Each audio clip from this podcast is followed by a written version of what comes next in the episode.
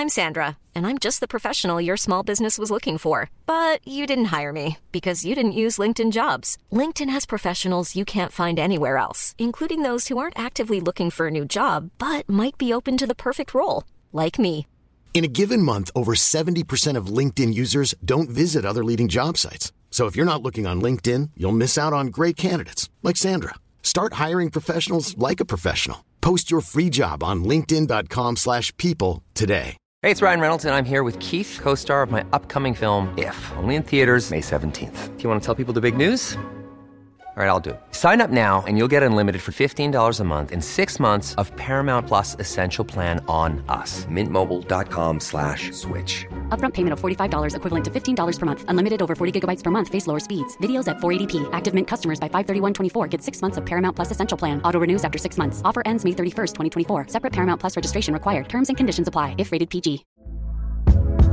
Hey there, it's Michelle Norris. I'm host of a podcast called Your Mama's Kitchen. When I travel, I'm usually looking for a way to find a taste of home when I'm not at home. And one of the things I love to do when I am at home is entertain. And Airbnb allows me to do that. When I was in California recently, I rented a house that had a great kitchen. And when we were sitting around the table, we we're all thinking, we're in someone else's house. Someone could be in all of our homes as well. If you have a home, but you're not always at home, you have an Airbnb. Your home might be worth more than you think. Find out how much at airbnb.com/slash host. Buenas noches, bienvenidos al Criminalista Nocturno.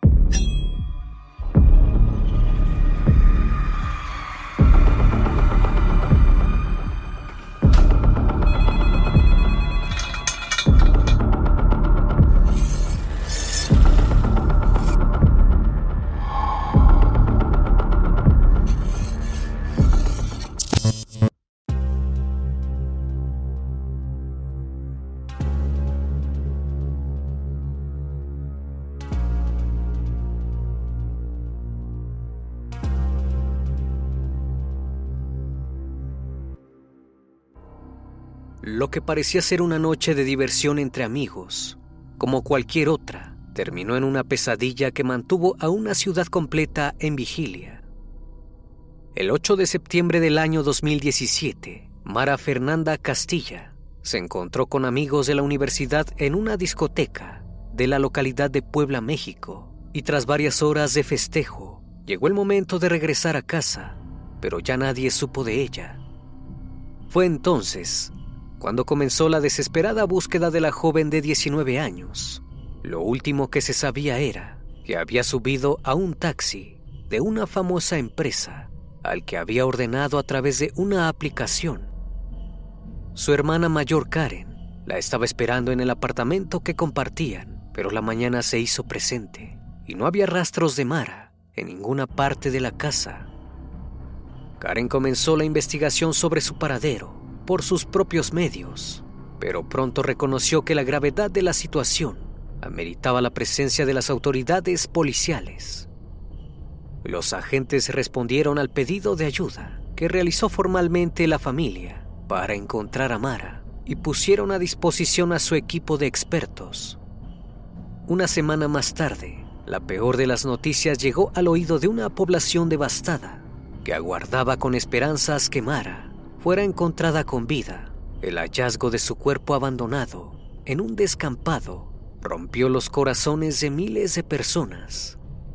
Para ese entonces, un potencial sospechoso ya había sido detenido por ser el posible autor de su asesinato. Fue así que comenzó la ardua tarea de demostrar que el sujeto no solo había privado a la joven de su libertad, sino que también había acabado con su vida.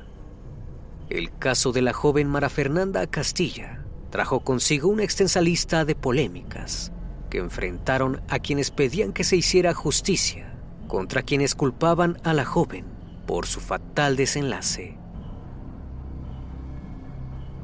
El criminalista nocturno. Mara Fernanda Castilla Miranda nació en 1998 en Jalapa, la capital del estado mexicano de Veracruz. Su familia se conformaba por sus padres, José Alejandro Castilla y Gabriela Miranda López, y dos hermanas mayores. María Fernanda tenía muchos amigos, con quienes se mostraba amable y alegre. Frente a desconocidos era un tanto reservada y tímida, pero en cuanto la confianza se afianzaba en los vínculos, su transparencia dejaba ver su calidad de persona. Desde pequeña, era una gran admiradora de las películas. Sobre todo, tenía fascinación por las cintas animadas de Disney. En contraste con ese mundo de fantasías, al que le gustaba incursionar de vez en cuando, incluso siendo adolescente, Mara era consciente de las injusticias que existían allí afuera y tenía la necesidad imperiosa de hacer que esto cambiara. Por ese motivo, al finalizar sus estudios escolares, decidió inscribirse en la carrera de Ciencias Políticas. Mara tenía deseos de ser alguien importante, pero sobre todo de hacer un cambio significativo en el mundo, de convertirlo en un lugar más ameno. Para ella, el único obstáculo que se le presentaba en ese momento era que en su ciudad natal no había universidades donde formarse en lo que le apasionaba. Dispuesta a que esto no la desanimase, decidió dejar la casa de sus padres a los 18 años para trasladarse a la ciudad de Puebla, a unos 170 kilómetros de su origen. El ingreso a la Universidad Popular, autónoma del estado de Puebla, no le resultó una gran dificultad, pues siempre había sido una chica disciplinada y responsable con sus estudios. Sabía que de ser así, las calificaciones harían la diferencia. Y así fue.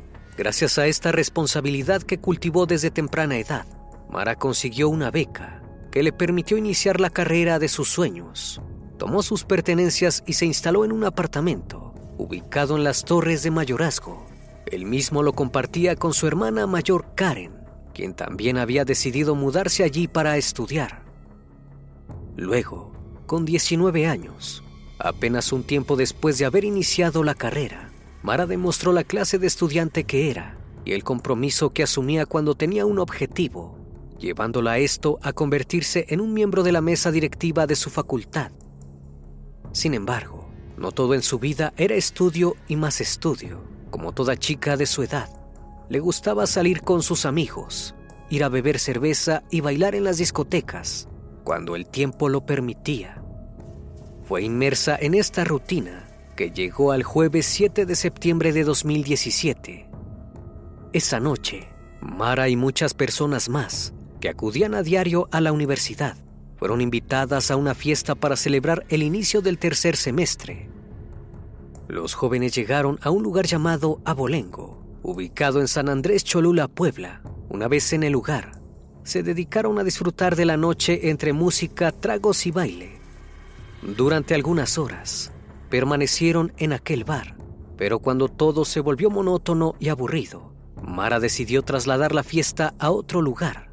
Había intercambiado mensajes de texto con otro grupo de amigos que la invitaron a ir con ellos. Mara cruzó la calle e ingresó a una discoteca llamada The Bronx, donde la esperaban sus conocidos. Allí pasó un rato más de diversión, hasta que llegó la hora de regresar a casa. Eran entre las 4.30 y las 5 de la madrugada, cuando Mara y las personas que la acompañaban se subieron al vehículo que pertenecía a uno de los integrantes del grupo y se marcharon. Pero en el camino, un control de prueba de alcoholímetro los detuvo. Los jóvenes se vieron en problemas cuando los oficiales descubrieron que todos tenían cierto grado de alcohol en sangre. Los agentes los hicieron descender del auto y los estudiantes no tuvieron más remedio que llamar a sus familiares y amigos para que fueran a buscarlos. En ese instante, Mara recibió un mensaje de su hermana Karen preguntándole a qué hora pensaba regresar a la casa. La joven le contó que estaban demorados, pero que iba a pedir un taxi a través de la aplicación Cabify para que no se hiciera más tarde. Karen la esperó durante algunos minutos Luego le volvió a escribir a las 5.20 de la mañana. Mara no respondió enseguida y Karen se quedó dormida. How would you like to look five years younger? In a clinical study, people that had volume added with Juvederm Voluma XC in the cheeks perceived themselves as looking five years younger at six months after treatment. Look younger, feel like you. Add volume for lift and contour in the cheeks with Juvederm Voluma XC. Reverse signs of aging by adding volume to smooth laugh lines with Juvederm Volure XC. For important safety information and to find a licensed specialist, visit juvederm.com. That's J U V E D E R M.com. Not for people with severe allergic reactions, allergies to lidocaine, or the proteins used in Juvederm. Common side effects include injection site redness, swelling, pain, tenderness, firmness, lumps, bumps, bruising, discoloration, or itching. There's a risk of unintentional injection into a blood vessel, which can cause vision abnormalities, blindness, stroke, temporary scabs, or scarring. Talk to a licensed specialist to find out if it's right for you. Hiring for your small business? If you're not looking for professionals on LinkedIn, you're looking in the wrong place. That's like looking for your car keys in a fish tank. LinkedIn helps you hire professionals you can't find anywhere else, even those who aren't actively searching for a new job but might be open to the perfect role. In a given month, over 70% of LinkedIn users don't even visit other leading job sites. So start looking in the right place. With LinkedIn, you can hire professionals like a professional. Post your free job on linkedin.com slash people today. Cuando Karen despertó a la mañana siguiente, alrededor de las 8.30, notó que su hermana menor aún no había regresado a la casa. Alarmada por la situación, comenzó a llamarla por teléfono, pero no hubo respuesta. Llamó a algunos de los amigos de Mara, pero ninguno sabía nada. Le habían perdido el rastro cuando la vieron subir al taxi. Karen se dirigió a la computadora y revisó la bandeja de entrada de correos electrónicos de su hermana. Allí encontró un mensaje de la empresa de vehículos que había solicitado Mara, que contenía la factura del viaje y algunos datos específicos. Según el detalle del correo electrónico, Mara había abordado el vehículo a las 5.3 de la mañana y descendido en la puerta de su casa a las 5.46. Pero ¿cómo era posible que no estuviera en la casa si había llegado hasta la puerta? Karen fue la primera en advertir que algo no andaba bien y a cada minuto que pasaba, la situación se tornaba más y más extraña. Notó entonces que el recibo incluía los datos del conductor que había hecho el viaje. Lo contactó por teléfono y el hombre aseguró que durante todo el trayecto, Mara iba hablando por celular con un muchacho con el fin de encontrarse. Este relato llamó la atención de Karen, ya que no era algo característico de su hermana. La joven se vio obligada a dar aviso a sus padres de lo que estaba sucediendo, pero sobre todo debió pedir ayuda a las autoridades policiales. Sin embargo, como suele ocurrir en estos casos, la policía le advirtió a la familia que debían esperar al menos 24 horas para reportar a Mara como desaparecida. Era imposible para sus familiares transitar tantas horas sin saber de su paradero. No podían quedarse de brazos cruzados mientras la incertidumbre se apoderaba de ellos, sin permitirles continuar con sus vidas cotidianas. Entonces iniciaron una campaña a través de redes sociales, alertando la búsqueda de la chica de 19 años. Enseguida, muchas personas se solidarizaron con la causa y se unieron al pedido de ayuda, compartiendo su imagen. Mientras las horas pasaban y las novedades seguían sin llegar, el teléfono de Gabriela, la madre de Mara, sonó. Del otro lado, una voz misteriosa le aseguró que su hija se encontraba bien pero en cuanto quiso averiguar más, la llamada se cortó. Finalmente se cumplieron 24 horas sin Mara y las autoridades policiales iniciaron formalmente la búsqueda. El 9 de septiembre se presentó en la fiscalía, por voluntad propia, el conductor del vehículo que había trasladado a Mara desde el control del alcoholímetro hasta su casa en Torres de Mayorazgo. En su testimonio, el hombre se identificó como Ricardo Alexis Díaz. Relató lo mismo que había hablado anteriormente con la hermana de Mara.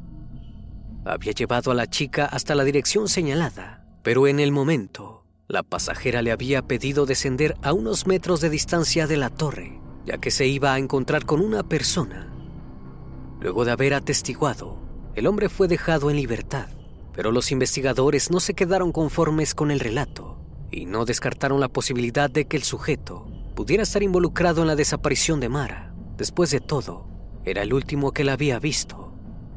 Además, algunas inconsistencias en sus palabras hacían dudar de su inocencia. Las autoridades pusieron en marcha la exhaustiva búsqueda que los llevaría a la verdad. Hablaron con los amigos de Mara, que habían compartido esa noche de fiesta y el mal momento en que los detuvieron. Todos coincidían en que la última vez que la habían visto, la joven había subido al Chevrolet Sonic Sedan, color gris. Los investigadores obtuvieron las coordenadas del recorrido que el taxi había hecho a través de la ubicación por geolocalización que la empresa Cabify les aportó. Luego, la compararon con los datos de los teléfonos móviles de Mara y Ricardo Alexis Díaz.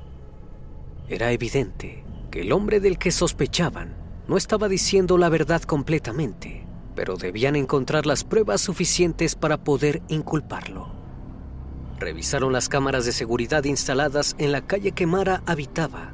Las imágenes demostraron que efectivamente el vehículo había llegado a su destino.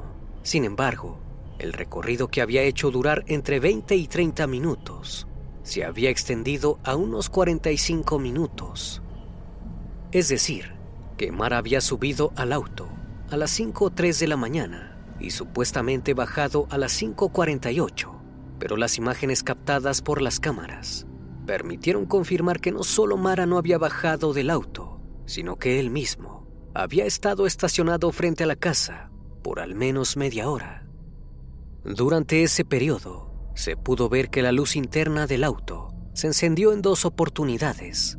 En ese instante, se logró visualizar al conductor, en lo que se creyó, teniendo una conversación con alguien que estaba en el asiento trasero. Era muy probable que fuera Mara.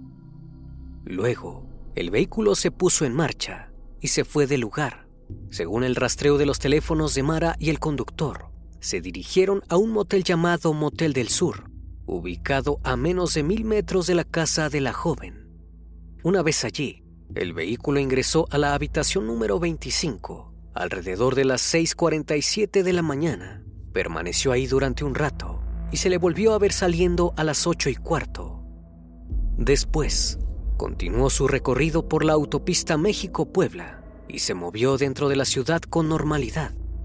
Con estos datos, los investigadores se dirigieron a tomar el testimonio de los trabajadores del motel. El personal de limpieza aseguró que aquel día habían reportado la falta de sábanas y una toalla de la habitación 25.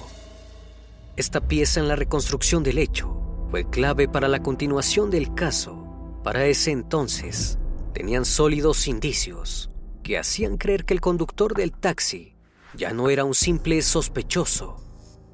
Al corroborar que el recorrido que marcaba la señal del GPS de Mara coincidía con el de Ricardo Alexis Díaz, la policía se presentó en la casa del hombre tres días después de reportada su desaparición. Allí descubrieron que el sujeto tenía pertenencias de Mara. El 12 de septiembre de 2017, Ricardo Alexis fue detenido y acusado de haber privado de la libertad a Mara Fernanda Castilla. El conductor, una vez detenido, aseguró ser inocente y negó cualquier tipo de participación en el caso de la joven desaparecida, a pesar de que todas las pruebas hasta el momento recopiladas apuntaban hacia él. El paradero de la joven seguía siendo una incertidumbre que mantenía a toda la ciudad y a todo el país alerta, haciendo imposible para las autoridades acabar con la investigación. Continuaron con la investigación de forma exhaustiva para poder evaluar por cuál camino seguir. Volvieron al motel donde Mara y Ricardo habían estado en la mañana del suceso. Una vez allí, llevaron a cabo pruebas de luminol Dentro de la habitación que el hombre había reservado, los indicios eran innegables y desoladores. Rastros de sangre fueron dejados al descubierto cuando las lámparas hicieron su trabajo. Era inminente entonces que en el interior de esa habitación había ocurrido al menos un hecho violento, pero aún no se podía determinar que Mara hubiese sido asesinada, pues para eso debían encontrar su cuerpo. Siguiendo esta línea, los investigadores recrearon la ruta que el GPS de Ricardo Alexis Díaz les había marcado, acompañados por un intenso operativo de rastrillaje, y lo peor sucedió. El 15 de septiembre, el cuerpo de Mara Fernanda Castilla fue encontrado envuelto en sábanas y una toalla del Motel del Sur, abandonado al costado de una ruta solitaria de Xonacatepec. Enseguida, se puso a disposición de los forenses para que realizaran los exámenes pertinentes que determinaran la causa del fallecimiento. La necropsia reveló que la joven de 19 años había sido abusada y luego estrangulada hasta agotar su último aliento. Cuando la terrible y triste noticia alcanzó los medios, la indignación de la población mexicana se hizo escuchar en las calles en un grito unisono que reclamaba justicia y todo el peso de la ley sobre su asesino. Durante el proceso penal, que se extendió cuatro años, muchas teorías y algunas verdades salieron a la luz. Fue de público conocimiento que el conductor Ricardo Alexis Díaz no estaba libre de antecedentes al momento de ser contratado por la empresa Cabify. Un tiempo antes, el hombre había sido acusado por robo de combustible.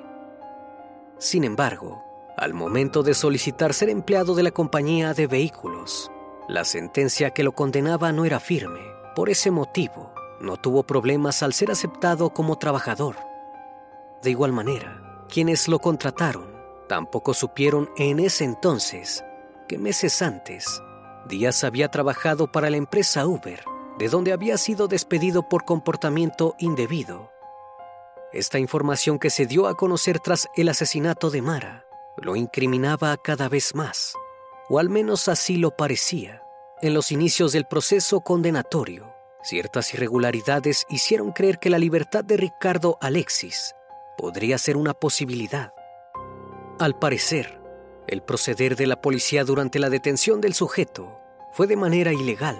Además, las pruebas presentadas en su contra no eran lo suficientemente contundentes, pues el rastreo por GPS, según la ley, no podía ser tomado en cuenta por los jueces.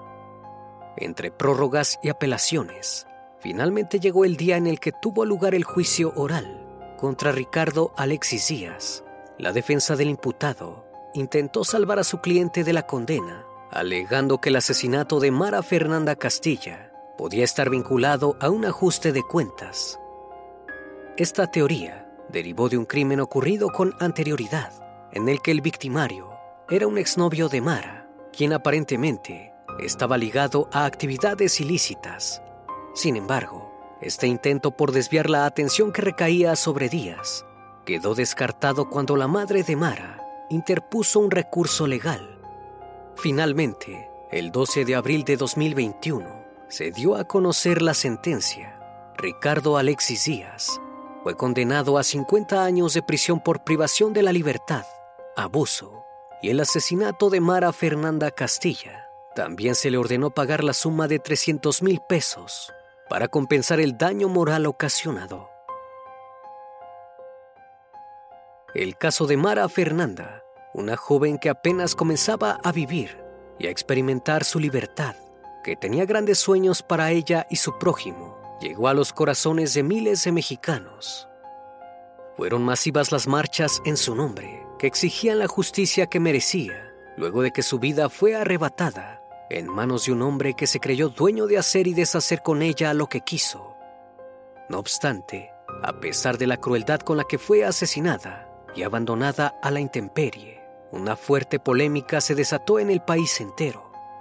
Hubo quienes juzgaron y culparon a Mara de haber terminado desaparecida e incluso asesinada por no haber sabido cuidarse por salir a divertirse con amigos, por beber algunas cervezas, por andar en la calle a altas horas de la madrugada, cuando en realidad hizo todo lo que tenía a su alcance para volver segura a su hogar. Para fortuna de Mara y su familia, hubo otras miles de personas que se solidarizaron con la causa, que se vieron reflejados en el dolor que atravesaban, que compartieron su pérdida y marcharon por las calles para exigir las medidas necesarias para acabar con este tipo de crímenes. Por su parte, el Estado de Puebla retiró el permiso de la aplicación Cabify en aquel entonces, hasta demostrar que las normas de seguridad fueran reforzadas, incluyendo entre ellas un botón de pánico en las unidades de traslado. El paso de Mara por este mundo es recordado en cada movilización y la herida que su pérdida dejó es un motivo para unirse en el eterno pedido de justicia.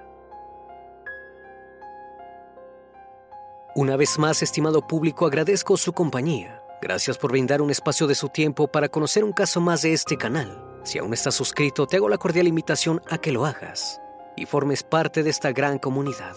Esto es El Criminalista Nocturno. Hasta la próxima emisión. Buenas noches.